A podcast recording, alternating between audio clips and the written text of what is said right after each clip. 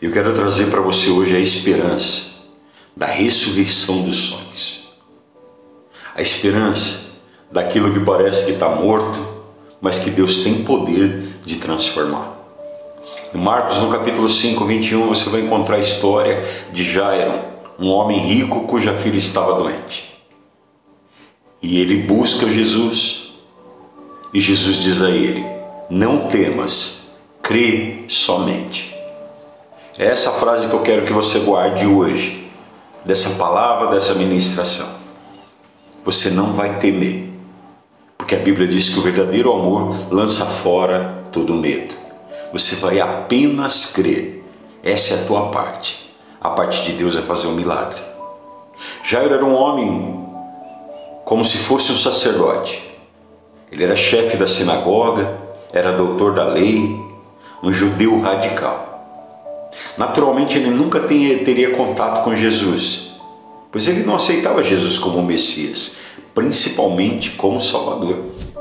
Mas Jairo passou por um problema, e quando nós passamos por problemas, nós entendemos que Deus está querendo nos mudar.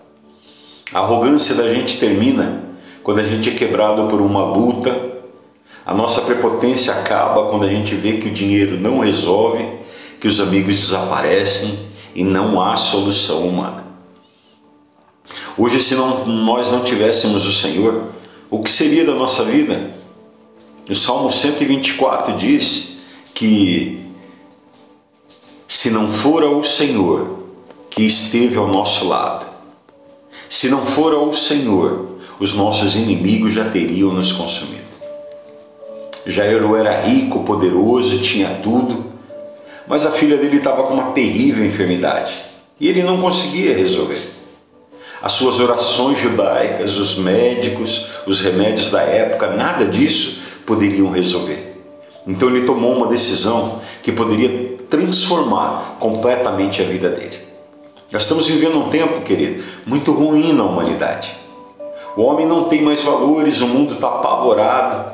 A malignidade, a prepotência, a arrogância do homem o desprezo pelas coisas espirituais tem feito com que muita gente esteja debaixo da destruição e do roubo de Satanás. Por isso, nesse tempo, é necessário a gente se revestir de armas espirituais, calçar os pés da gente com o evangelho da paz, para que nós possamos estar preparados para esses dias. Sabe o que Jairo fez? Ele foi procurar o socorro no lugar certo. Elevo meus olhos para o monte, de onde virá o meu socorro. O meu socorro vem do Senhor que fez os céus e a terra. Busca o seu socorro no lugar certo. Busca o seu socorro onde existe cura, libertação, poder, onde existe solução. Jesus sempre tem uma porta de livramento, uma porta de libertação. E é isso que você deve buscar.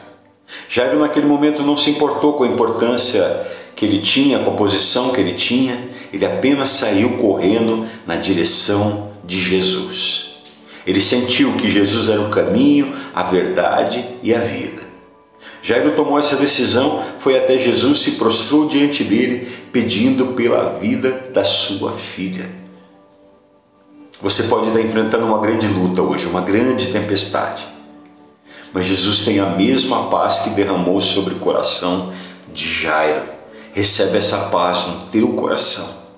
A segunda atitude de Jairo foi se agarrar a Jesus e ele não abandonou.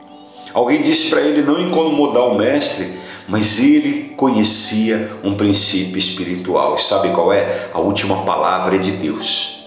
Ele poderia estar desanimado, entregado os pontos, podia ter voltado para casa, podia até se esconder na desculpa de que ele tinha buscado a solução, mas a culpa não é dele.